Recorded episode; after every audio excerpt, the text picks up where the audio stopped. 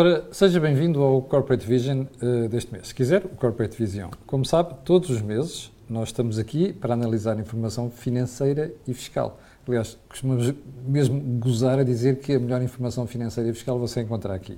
Não é mérito meu, confesso, é mérito ali do José Pedro Farinha e dos nossos convidados. O José Pedro Farinha também, como sabe, é o CEO da Visão em Portugal. Uh, e uh, o que é que temos para este mês? Olha, planeamento e antecipação. Eu juro que não analisei isto com o José Pedro Farinha, hoje vou-me fazer de ignorante e vou perguntar ao José Pedro, afinal estamos a falar de quê? Já agora, parece que isto vem mesmo a jeito, não é? Porque é planeamento, antecipação para o que vem aí nos próximos meses e, sobretudo, na preparação do orçamento das empresas para 2023. José Pedro, expliquei. Então, antes de mais, bom dia, bom dia a todos, obrigado por estarem connosco. De Deixa-me só, José Pedro, explicar ali ao pessoal, o nosso convidado hoje, como já percebeu, António Nogueira Leite, eh, um velho conhecido, aliás, das análises económicas, além de professor universitário, já foi governante. António. Uhum. Enfim, coitado do António, quando passou pelo governo. Mas, enfim, eh, o António tem uma experiência muito grande empresarial e, portanto, trouxemos aqui precisamente para falar sobre isso. Mas antes de irmos para o António Nogueira Leite, vamos à explicação do GP de Farinha. Sim, só queria acrescentar que o António Nogueira Leite sempre foi uma inspiração para mim e, portanto, obrigado pelo convite e estar aqui connosco. Não é? Eh, em relação ao, programa 2, portanto, nós basicamente vamos falar de algo que temos vindo a falar sempre, que é a contabilidade tem que deixar de ser o espelho retrovisor e tem que ser um GPS. E, portanto, nós cada vez mais temos que olhar tem que ser, para... Tem que ser o para-brisas. Tem que olhar para a frente. Um GPS mesmo. Tem que adivinhar o que é que vai acontecer. E, e, nós cada vez mais temos que olhar para os números que nós temos, comparar com o que está a passar à nossa volta, com a história da nossa organização e conseguir antecipar esse futuro.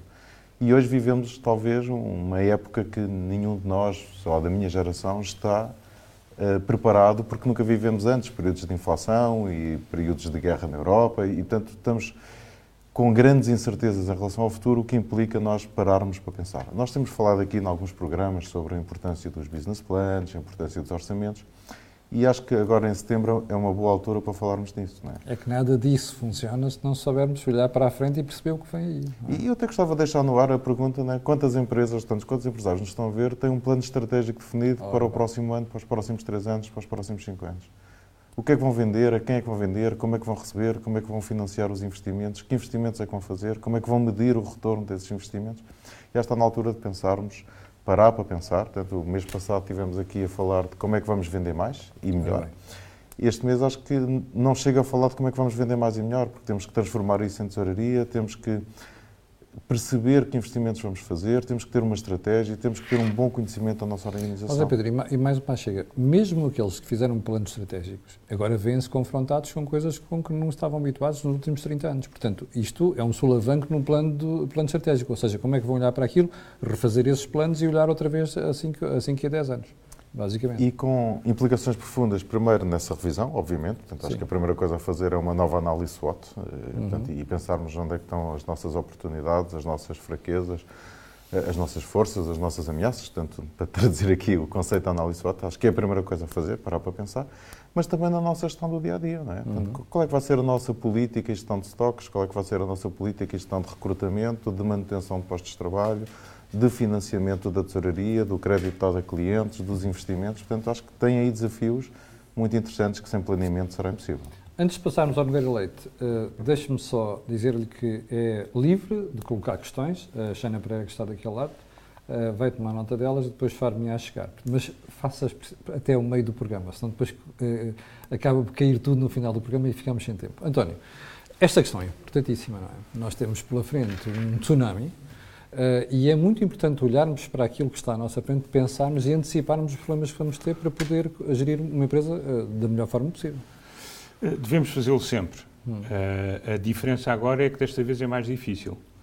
Eu, durante 11 anos, fui o responsável pelo planeamento estratégico e controle de gestão, primeiro de uma empresa que hoje em dia se chama Bondalti, e depois do grupo que é dono da Bondalti, que é o Grupo José de Mel, que era onde eu tinha funções executivas.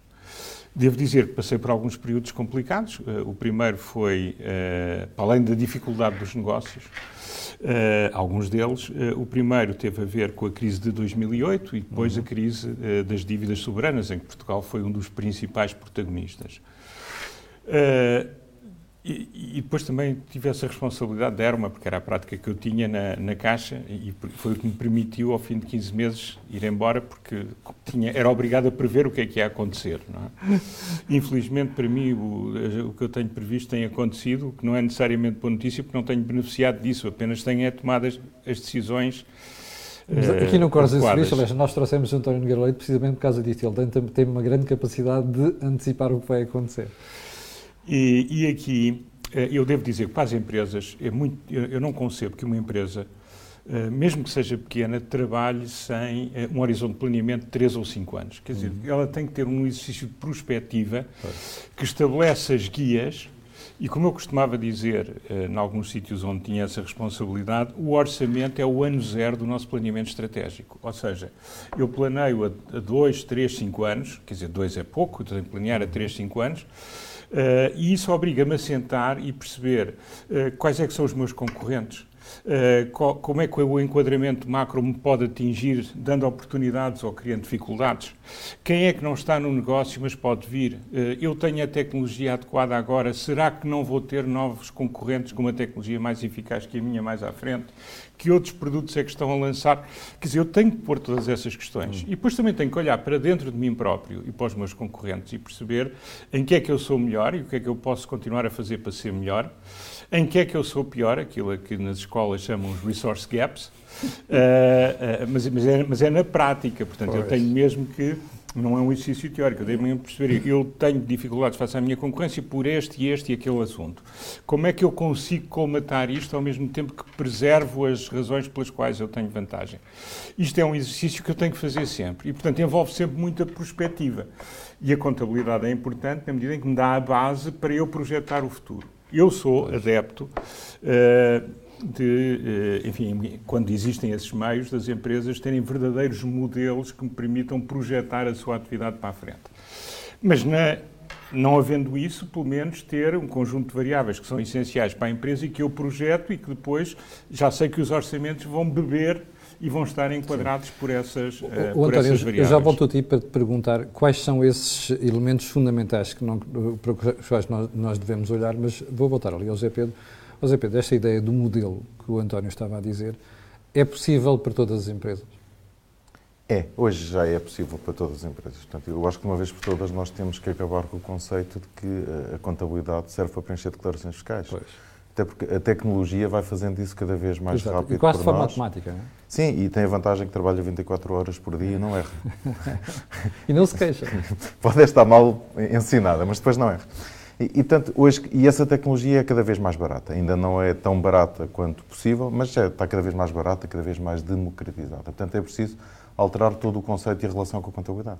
Hum. De forma a que ela realmente consiga ser a base para a orçamentação e também para medir o que é que acontece. Porque nada serve fazer um plano muito, muito bonito, com, com o Canvas, com a SWOT, com não sei o quê, mas depois não se vai medir o, o que é que aconteceu. Portanto, nós temos que testar e medir sempre para perceber se é preciso rever o plano, se é preciso tomar medidas diferentes e essa informação tem que vir da contabilidade. Porque numa empresa onde eu e o António tivemos o prazer de trabalhar há muitos anos, eh, aconteceu uma coisa muito engraçada. Portanto, o Presidente do Conselho de Administração recolhia informação de todos os departamentos. E quando eu lhe entregava o reporting da contabilidade, ele dizia que estava mal porque a soma não dava igual. Faltava a estrutura. Curioso. Faltava a estrutura. Portanto, é preciso ter uma visão completa da informação e depois, obviamente, analisar as partes que compõem essa informação completa. E não ao contrário, não ir só à procura das boas notícias, porque depois as más ficam escondidas e ficam debaixo do tapete. E acho que só assim é que se consegue fazer uma boa projeção para o futuro e também um bom controle daquilo que projetamos. E pôr sempre em causa se projetamos mal, e se projetamos mal temos que parar e rever o plano e, e, e acertar a estratégia. António, imagina que, eh, mesmo assim, há empresas que têm dificuldade de pegar no modelo para fazer este tipo de previsões e antecipar o que vem. Eh, se tu tivesse de dar um conselho a quem nos está a ver, que são essencialmente pessoas ligadas às empresas, quais eram os pontos fundamentais que tu dirias, olha, atenção, isto é um must na vossa atividade? Bem, o, o primeiro que eu, que eu, acho muito importante é olhar para a robustez do balanço uhum. e perceber em que medida é que eu vou, se houver dificuldades e eu, por exemplo, tenho que investir mais em fundo de maneio, se eu vou ter ou não capacidade de o fazer. Portanto, uma espécie tenho... de stress test do próprio balanço. Não, eu, uma das coisas que eu fazia sempre, e faço sempre, é tenho um cenário central, um conjunto de cenários centrais, e depois eu estresso os cenários, pois. que é para perceber e para pensar, antes delas acontecerem, se acontecerem, como é que eu vou resolver o assunto. Porque Uh, quando uma pessoa tem bem pensada a forma como vai resolver, pode não conseguir fazer exatamente assim, mas é melhor do que ter o problema e pôr-se claro. a pensar no meio do problema como é que vai resolver. A probabilidade de o resolver bem é, é menor. Eu, eu, neste momento, quer dizer, depende muito do setor, porque há setores que beneficiam, há empresas que beneficiam com as, conjecturas eh, eh, com as conjunturas desfavoráveis. Há outras, a maioria, que estão altamente prejudicadas. É Portanto, eu tentaria perceber até onde é que iriam evoluir as taxas de juros, coisa que ninguém sabe neste momento. Uh, e a própria forma como o Banco Central Europeu falou Uh, não dá resposta a ninguém, porque o Banco Central o que, o que, disse, eu estou a falar agora das pessoas cuja opinião lá me interessa mais, hum. uh, quer a Isabel Schnabel, quer o Philip Lane, que são Sim. as pessoas, o as âncoras. E, a, e, e, são, e, e Isabel é do Conselho de Exato, e que, é, e que, é, uma pessoa, de facto, de, de grande categoria académica Exatamente. e profissional. E, são pessoas que não estão ali a fazer política, portanto estão E alertou até para o erro que estava Exato, a começar em tempo. E, e o que eles dizem é, neste momento, nós temos que ter, uh, ir recolhendo dados, ver como é que os nossos modelos vão reagindo a esses dados e depois responder em termos das políticas do banco em função não das nossas pré-concessões, mas do que é que os dados nos dizem que nós devemos estar a fazer. Hum. Tentar prospectivar o futuro. Ora bem, uh, nessas circunstâncias ela está a dizer nós ainda não sabemos até onde vamos, nós iremos até onde for necessário. Isso para quem está a fazer um plano de uma empresa em que pois. até pode não haver nenhum economista, quer dizer, podemos ser todos financeiros, engenheiros, Sim. etc., mas não, não tem que haver um macroeconomista.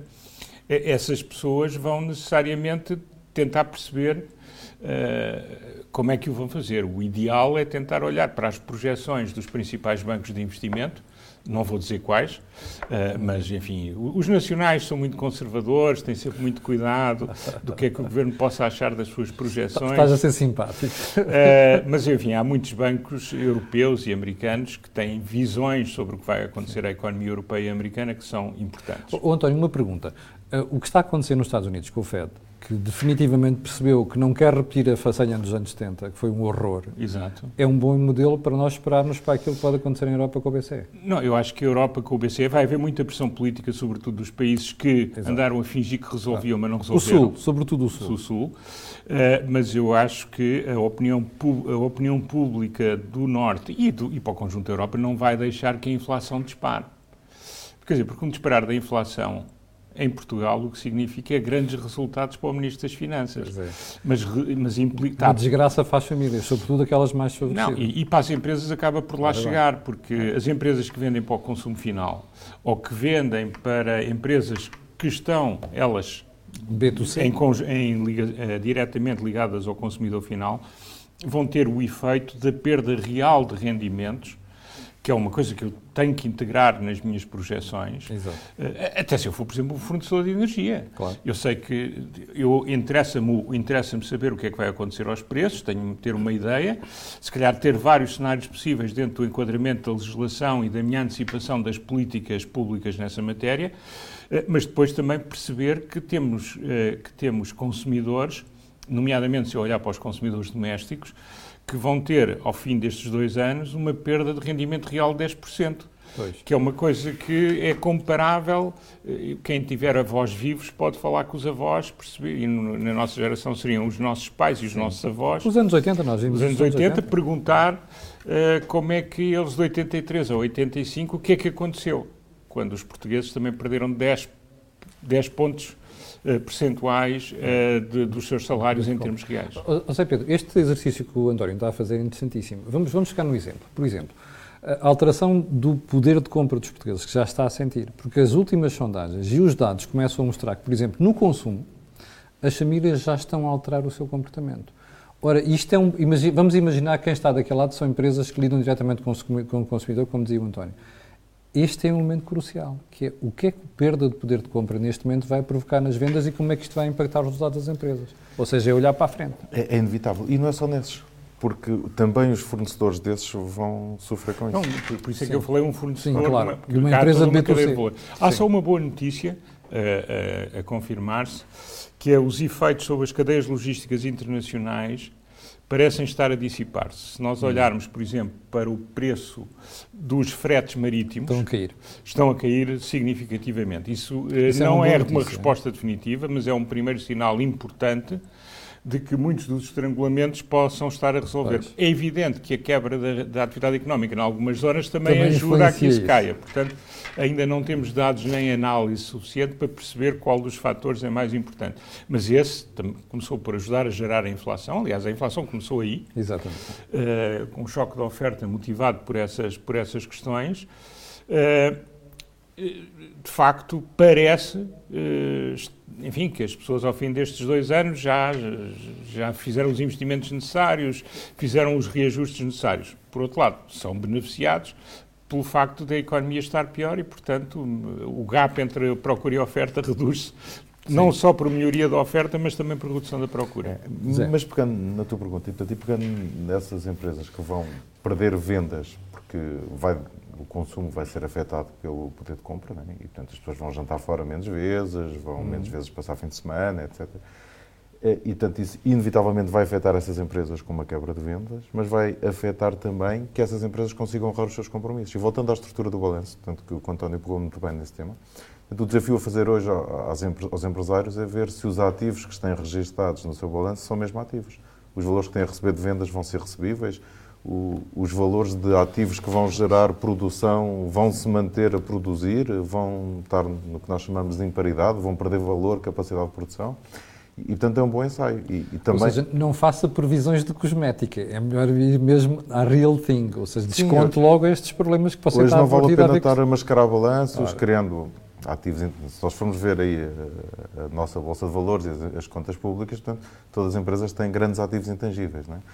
E, e, resulta muitas vezes de capitalização de gastos que são capitalizáveis. Eu não estou a pôr em causa se a contabilidade está Sim. ou não bem feita, certamente que está bem feita, mas há que ponderar e analisar todos esses ativos se são mesmo ativos. Eu aqui queria acrescentar, uh, corroborar e, e, e, reiterar, aprofundando um pouco a, a ideia, não na, na sua concepção, mas dar-lhe peso. Numa situação de crise, eu muitas vezes uh, safo-me desculpem o plebeísmo, relativamente a situações relativamente complexas, se os ativos que eu tenho, se eu os conseguir monetizar. Uhum. Ora, é muito difícil monetizar goodwill. Uh, a não ser que eu esteja a fazer uma transação em que alguém me pague por ele. Daí o alerta do, do José Pedro. Uh, agora, eu tenho que perceber nos ativos que eu tenho, uh, por diferentes maturidades, qual é que é o grau que eu posso ter de liquidificação desses ativos, caso isso seja necessário, porque houve um estrangulamento no crédito, porque eu tinha operações pensadas de emissão de papel, de emissão de obrigações, e os mercados não estão em condições de o fazer. Quer dizer, eu, eu tenho que olhar para esses cenários de stress em antecipação mesmo que eu não lhes atribua uma probabilidade muito grande, porque eu tenho que perceber como atuar se as coisas não correrem bem. E, e no mundo real das microempresas que, se, que fornecem, o, o talho que fornece o restaurante, é temos aqui uma peixaria... Sobre, curiosamente sobre isso, é, diz assim, é, é, é muitas PME, os créditos são recebíveis, não é? Pois, está aqui o Carlos Fonseca a dizer assim, muitas PME planearem navegar à vista. Conceitos práticos é que podem referir para inverter tais condutas, sobretudo aqui nestas pequenas empresas.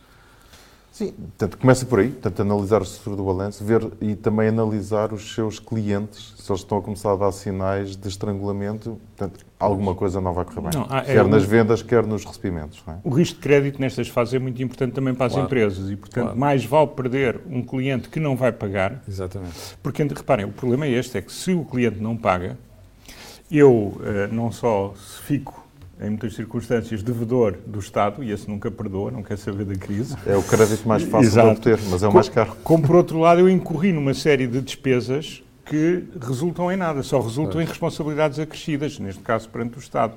Portanto, a análise de risco de crédito, que é uma coisa que as PMEs sabem fazer, Uh, e quer dizer, podem não lhe dar este nome, mas sabem fazer. Exatamente. Uh, eu acho que era onde eu focava muita atenção, porque o pior que pode haver é eu fazer, uh, fazer uh, enviar faturas relativamente a coisas que entreguei e em que nunca terei a oportunidade de lhes passar o recibo de pagamento. Isso é o pior nestas situações. José Pedro, estamos muito próximos do final. Queres acrescentar alguma coisa?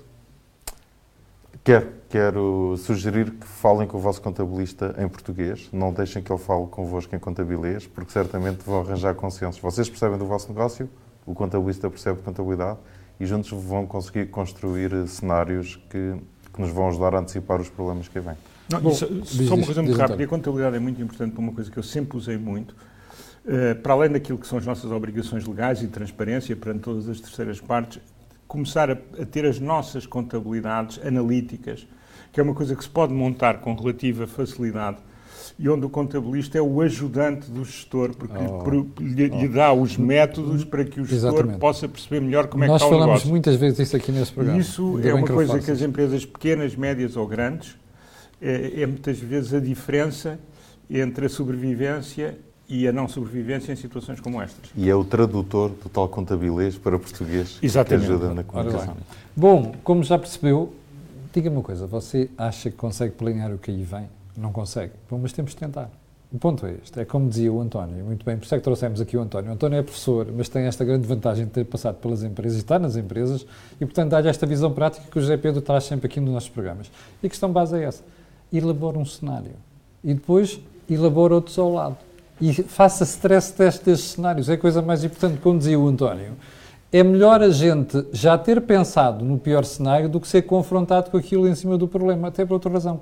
Falta-nos depois a lucidez para tomarmos decisões sobre cenários mais prováveis e mais corretos. Camilo, eu queria só fazer um último alerta. Portanto, nós temos disponíveis no nosso site uma ferramenta que se chama Vision Plan, permite precisamente fazer esses cenários de uma forma fácil. É mais fácil se for com a ajuda de um contabilista, se for um contabilista nosso melhor, mas portanto, é, é, uma ferramenta que nos permite não só criar o plano para 3, 5 anos, Sim. como também criar os vários cenários sobre esse mesmo plano e, portanto, a ferramenta pode ser descarregada se quiserem usá-la. Obviamente que se for usada com a ajuda de um especialista será mais fácil e fico alerta, está no nosso site. José Pedro, antes de despedirmos, qual é o mail para as pessoas escreverem? corporatevision.pt, portanto, sintam-se à vontade para nos contactar. E agora a última pergunta, qual é o tema do próximo mês? Não pensei nisso. Ainda não temos. Ainda Apanhei José Pedro de surpresa. Bom, mas ainda bem que é assim, porque a situação económica está a mudar de tal maneira que até porque nós vamos ter o Orçamento de Estado a 10 de outubro, não te esqueças disso, Pedro. Portanto, até as implicações fiscais do Orçamento de Estado nós poderemos ter que analisar no próximo programa. Fique bem, já sabe que voltaremos no próximo programa, para o final fica o pedido sempre. Colocar um gosto, fazer partida nas redes sociais, e eu escuso dizer porquê. Aquilo que você ouve neste canal não vê mais lado nenhum. Ah, não é bem assim. Às vezes até ouve, mas não é original. Até o próximo mês.